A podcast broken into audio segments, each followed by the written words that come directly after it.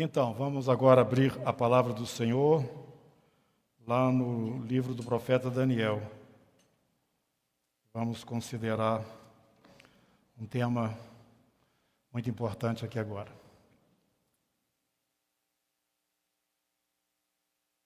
Irmãos, eu sei que nós temos pouco tempo, mas eu quero chamar a atenção aqui dos irmãos dessa comunidade para o fato de que os nossos momentos aos domingos e também no sábado, os jovens, é, quando a gente vem para cá, a gente vem para cá com o intuito de prestar culto ao Senhor. E temos aprendido na palavra de Deus que é fundamental este entendimento de que nós somos família do Senhor e povo de Deus.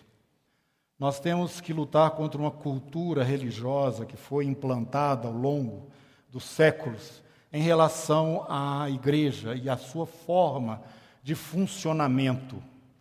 A igreja, no princípio, não funcionava como ela funciona hoje. Isso de uma forma geral. E nós estamos nos esforçando para mudar essa cultura. O fato em si dessa mudança de comportamento da igreja é, não é alguma coisa em si, eu diria, é, errada, mas se tornou errada pelo tempo que isso ficou dentro da igreja, trazendo esse formato que hoje nós estamos vendo.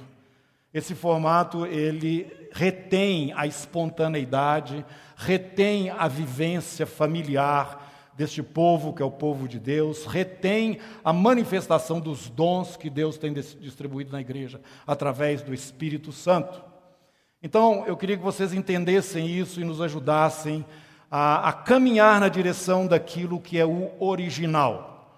Agora você pode falar para mim o seguinte, mas então fala para nós qual que é o original.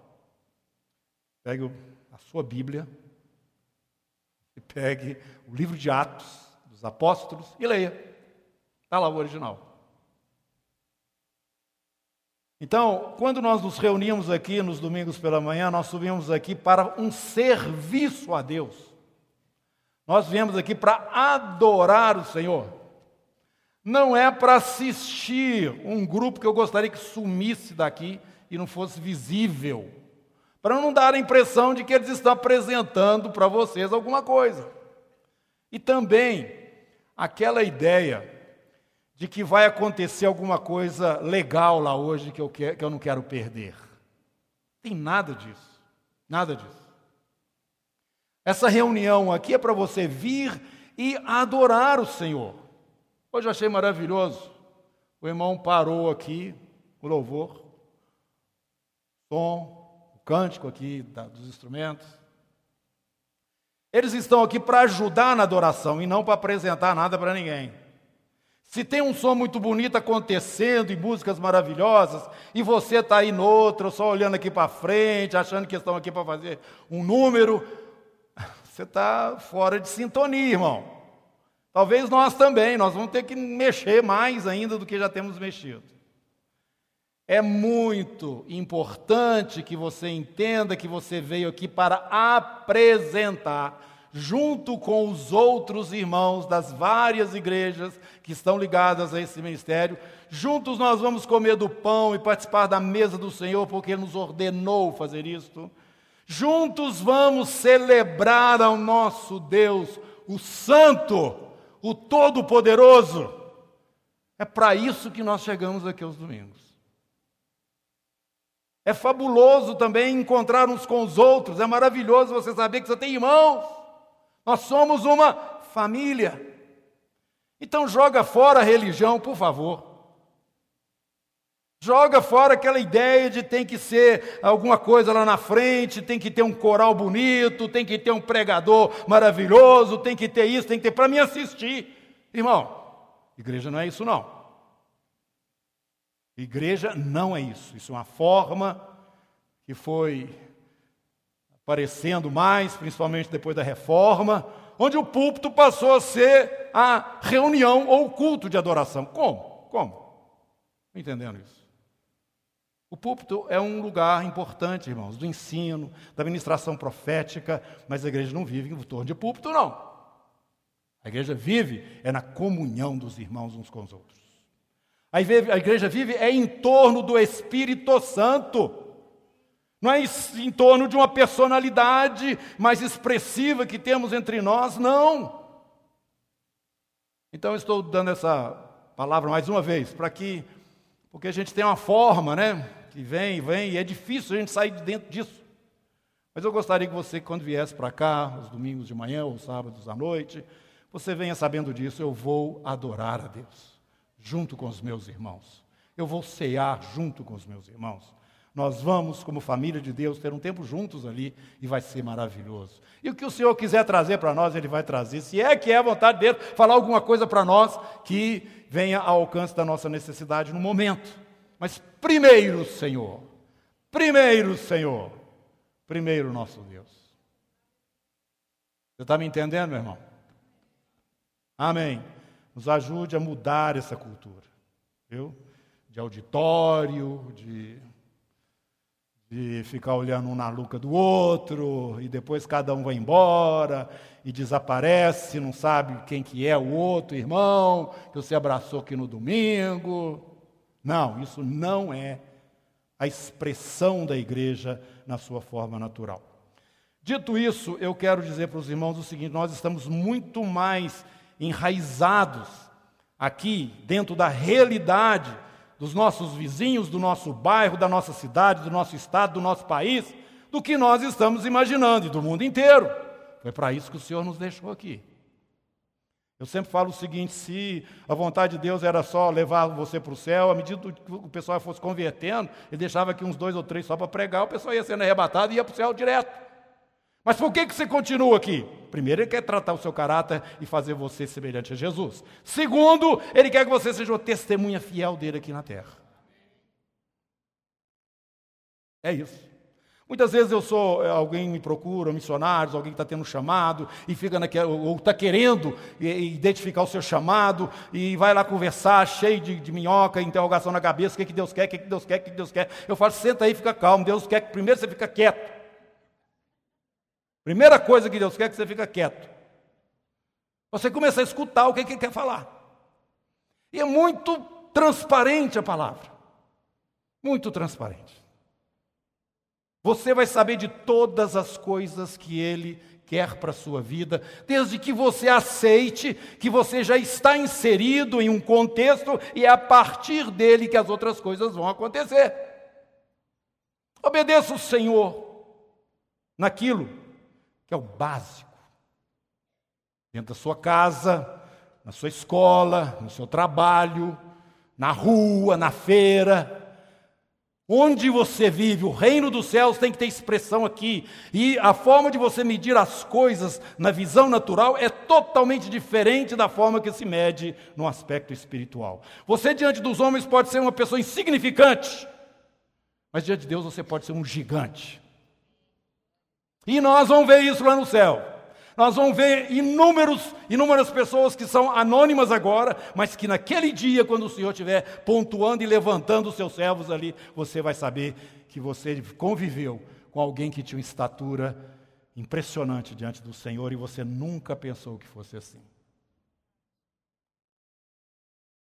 Se não fosse assim, meus irmãos, Jesus não teria dito naquele dia que Maria quebrou o vaso de alabastro e derramou sobre ele.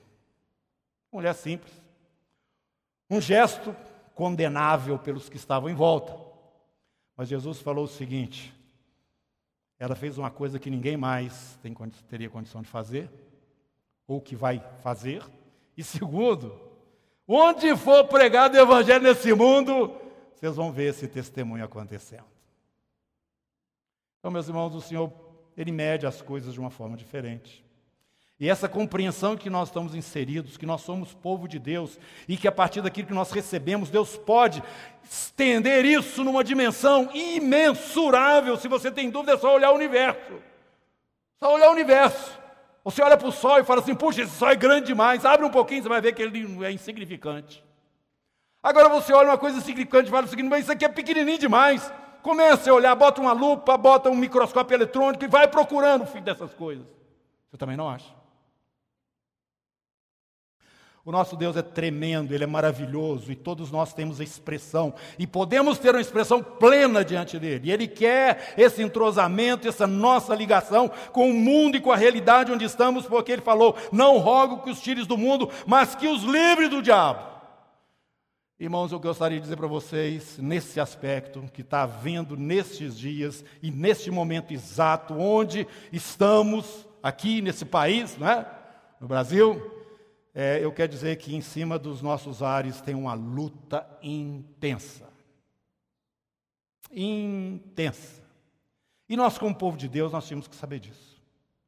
E nós, como pessoas que têm a revelação da palavra do Senhor e estamos presentes aqui nesta hora, temos que ter o nosso papel. E não ficar olhando assustados de um lado para outro, achando que tudo está assim ao léu, Qualquer coisa pode acontecer se Deus quiser, se Deus não quiser. Como é que vai ser? Não. Alguma coisa você sabe, aquilo que diz respeito à sua própria vida, você sabe se você está andando na presença do Senhor. E aí então por isso nós vamos ser realmente questionados diante do Senhor. Você não pode se omitir, você está aqui para salgar e ser luz. Não pode. Agora, o problema nosso é que nós reduzimos o reino dos céus ao reino da terra, aí é outro problema. Aí o que o irmão está falando aqui há pouco nas redes sociais, aí teve algum embate, um, grupos de irmãos, eu estou fora disso aí, só tenho WhatsApp, mas mesmo assim chega muito, mas não manda para mim essas coisas não. Eu não sei quem está brigando por aí, nem quem está batendo cabeça. Mas, meus irmãos, isso é, uma, isso é uma, uma, um exemplo claro dessa nossa falta de visão do que, que é o reino de Deus e o reino aqui da terra. Aí você fala assim, ah, mas peraí, não é para ser sal na terra e fazer sentido? É, irmão, exatamente. Mas você não sai do reino dos céus para entrar dentro do sistema e defender alguma pessoa, ou algum ponto de vista, ou algum, alguma ideologia, como se isso fosse de Deus. Jesus disse: O meu reino não é deste mundo. Ele morreu como rei dos judeus, quando eles puseram lá em cima da cruz, rei dos judeus, escrito. Mas ele vai voltar com uma inscrição na sua coxa, que é o seguinte: Rei dos reis, Senhor dos senhores. Ele não é só rei dos judeus, ele é o Senhor de todos soberano dos reis da terra. E não somente dos reis da terra, ele está sentado à destra do Pai nas alturas. E ele que nos ensinou a dizer: Pai, que o teu reino venha para a terra, reino dele, que a tua vontade seja aqui feita, a vontade dele, assim como ela é feita aí nos céus. Então eu gostaria de insistir nisso, irmãos. Nós precisamos ter a consciência de que existe uma luta muito grande sobre os céus do Brasil.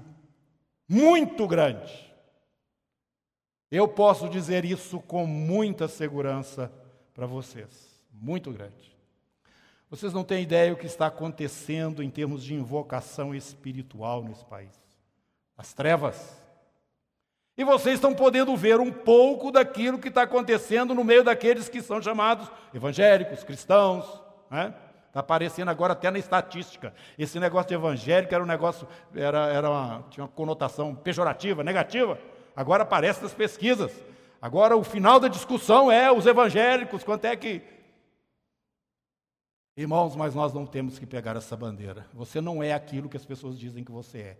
Você é aquilo que Deus diz que você é.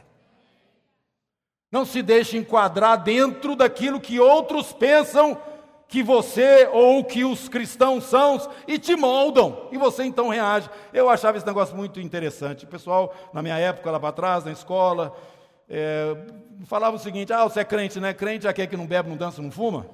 Eu concordava, é, não sei isso mesmo. Eu não faço uma dessas coisas. Dançar não danço que eu não sei, mas agora beber, fumar também não bebo nem fumo. Mas, irmãos, não é isso não. Tem nada disso, é o seu conceito. Agora, o que eu sou diante de Deus é um homem livre. Livre, livre. Todas as coisas me são lícitas. mas nem todas me convêm. Se eu entendo que não convém, eu deixo para lá. Mas eu sou livre agora para fazer as minhas opções. Então, vem agora para Daniel capítulo 10, porque aqui nós temos um exemplo muito claro de como é, essa, essa relação ela acontece daquilo que é de Deus, do povo que é de Deus, aqueles que estão ligados ao trono, ao reino de Deus, e as circunstâncias que, os envolvem, e neste caso, de uma forma muito especial, é, a situação que ocorre conosco, que é de Daniel ali também. No capítulo 10, no versículo 1, está escrito: No terceiro ano de Ciro, rei da Pérsia. O Ciro foi um homem abençoado por Deus. Ele não conhecia nada de Deus, no entanto, ele foi usado por Deus para que Israel pudesse voltar do cativeiro. Pois bem, foi na época desse rei que Daniel então teve esta revelação. Versículo 10 agora.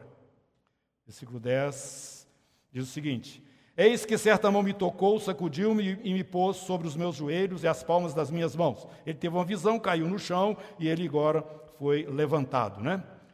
E essa pessoa disse para mim: Daniel, homem muito amado, está atento às palavras que eu vou te dizer. Levanta-te sobre os pés, porque eis que te sou enviado. Ao falar ele comigo essa palavra, eu me pus em pé tremendo. Então, esse enviado de Deus, esse anjo disse para Daniel: Não temas, Daniel, porque desde o primeiro dia em que aplicaste o coração a compreender e a humilhar-te perante teu Deus, foram ouvidas as tuas palavras, e por causa das tuas palavras é que eu vim.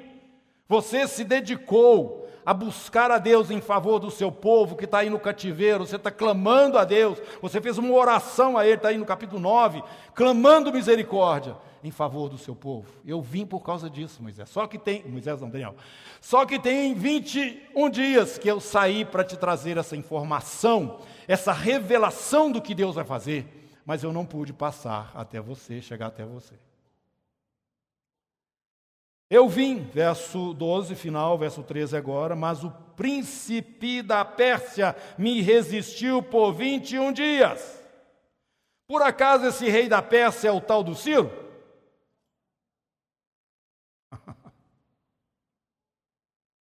Quem que era o rei da Pérsia? Quem? Ué, espera aí, não, no terceiro ano de Ciro, rei da Pérsia. E o anjo está falando aqui, agora vim para te fazer entender o que há de suceder. É, mas o príncipe da Pérsia, do reino da Pérsia, me resistiu por 21 dias. Desde que você começou, eu saí, mas não passei. Porém, Miguel, um dos primeiros príncipes, veio para ajudar-me e eu obtive vitória sobre os reis da Pérsia. Bom, então já não era mais o rei, era uma comitiva de, de reis que estavam debaixo deste príncipe, deste governador, ou deste rei, rei da Pérsia, que não era Ciro. Não era Ciro, não. A respeito de quem o anjo está falando?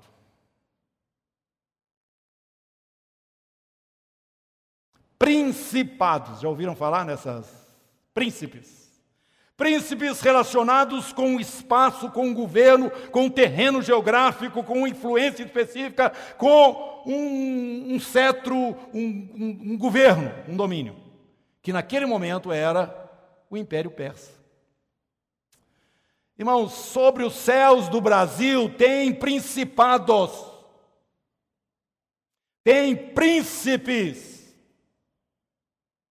você pode falar assim, ah, mas Jesus já morreu, já ressuscitou, foi para o céu. É, ele fala, e foi, foi mesmo. Já foi para o céu, está sentado diante do Pai, toda autoridade me foi dada nos céus e na terra, e de portanto, eu estou enviando vocês para o meio de de lobos. Não temas, eu estou convosco todos os dias. Mas preste atenção, sede simples e prudentes. Essa relação do reino de Deus com as coisas que acontecem aqui na terra é alguma coisa que tem um limite assim muito difícil de ser estabelecido e definido. Se a minha presença, se o meu governo não for pleno, certamente vocês vão ser embaraçados. Serão embaraçados. Paulo, em Tessalônica, aliás, querendo ir a Tessalônica, Lá de Corinto ele falou o seguinte: por duas vezes Satanás, duas ou três, agora não me lembro, duas, né? Satanás me barrou o caminho. Eu ia aí, mas não pude. É certo que ele tem limites, mas dentro do espaço onde ainda pode agir, que é o espaço que está, é, o período de tempo que está desde o momento onde nós estamos até a hora que Jesus colocar a planta dos pés dele aqui na terra novamente. Durante esse período está havendo uma remoção de um reino para o estabelecimento de um outro. Quando ocorreu esse fato aqui com Daniel, isso não era o que estava acontecendo. Havia um reino já estabelecido com um governo em autoridade plena, príncipe da Pérsia. E quando ele está falando isso, ele dá a mensagem para Daniel, e conversando com Daniel, e fala: depois que eu te der a mensagem, o que vai acontecer é o seguinte, Daniel. Capítulo 10 ainda. Versículo 20. Ele me disse: Sabes que eu vim a ti, eu tornarei a pelejar contra o príncipe das, dos persas, e saindo eu, eis que virá o príncipe da Grécia. Na volta vai ser mais difícil que na, na chegada, impressionante. Para ele chegar até Daniel, ele tinha que lutar com forças espirituais que governavam estavam sobre o império persa. Na volta, ele tinha que lutar contra estes e contra os representantes do império grego que viria na sequência do império persa. Eles estavam com autoridade sobre a terra naquele momento. Era muito complicado mesmo essa situação. Mas depois que Jesus morreu e ressuscitou, essa história mudou. Jesus, antes de ir para a cruz, falou um pouquinho antes: o príncipe deste mundo já está julgado. A partir de agora ele será expulso. Do momento que nós vivemos, claro que desde Jesus, da morte de Jesus, sua, sua ressurreição, até o momento que ele vai voltar e pisar aqui na terra, meus irmãos, a igreja recebeu a incumbência de expulsar esse reino. Sabia disso? E em breve o Senhor esmagará Satanás debaixo dos vossos pés. Mas estamos no processo. Ele está agarrado com tudo que ele pode nesse domínio e governo que ele tem tido. Mas agora ele já não tem mais autorização, porque Jesus morreu na cruz, pagou o preço de uma humanidade caída e de uma natureza também maculada pelo pecado. Agora não, agora você perdeu a autoridade. Agora você tem que sair de qualquer maneira, de qualquer forma. Não se discute mais se eu vou passar ou se eu não vou passar aos meus, aos meu, ao meu povo, as minhas mensagens, se os meus enviados vão chegar até a minha igreja. Não, não. Agora é o seguinte: você está num processo de remoção, você e o seu reino, porque a autoridade me é dada nos céus e na terra. Irmãos, esse é o que está acontecendo e nós estamos, assim, um pouco adormecidos como igreja. E eu agradeço ao Senhor pela hora que nós estamos vivendo. Eu creio que nós não vamos ser mais igreja do Senhor o que nós éramos até agora, com a situação que nós temos vivendo dentro do nosso país, como igreja de Jesus.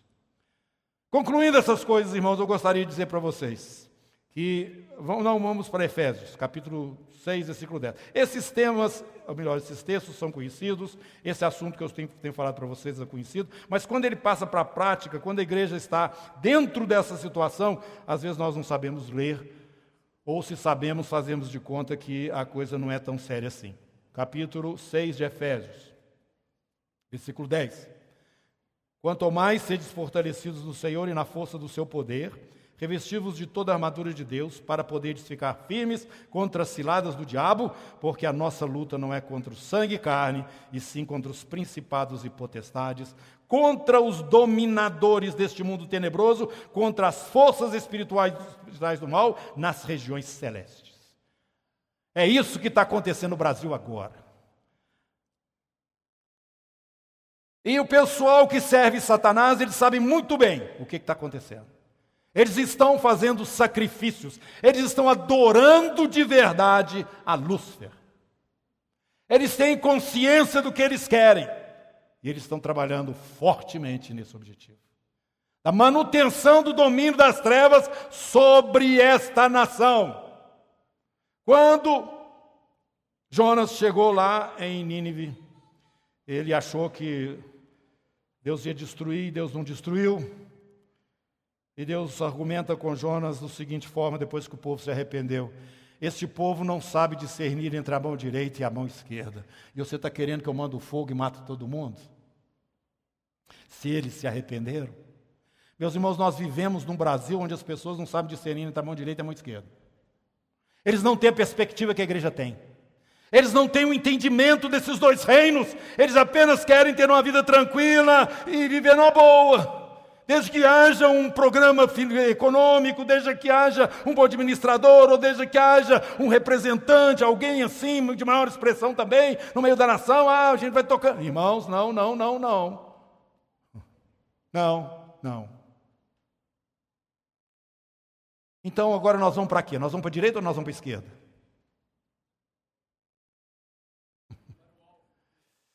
Isso. Nós temos um reino. Ele não se mistura, o meu reino não é deste mundo. Todas as vezes, ou todas as coisas que são compatíveis com o meu reino, eu sou irredutível. Amém? Todas as coisas que forem antagônicas àquilo que eu sei que são as normas, as leis, ou a estrutura, vamos dizer assim, desse reino que eu tenho, o que, que eu faço? O que, que eu faço? Temos que rejeitar, resistir. Não se omita. Se eles vão te identificar com esquerda ou com direita, isso é problema deles. Ou de quem está te olhando?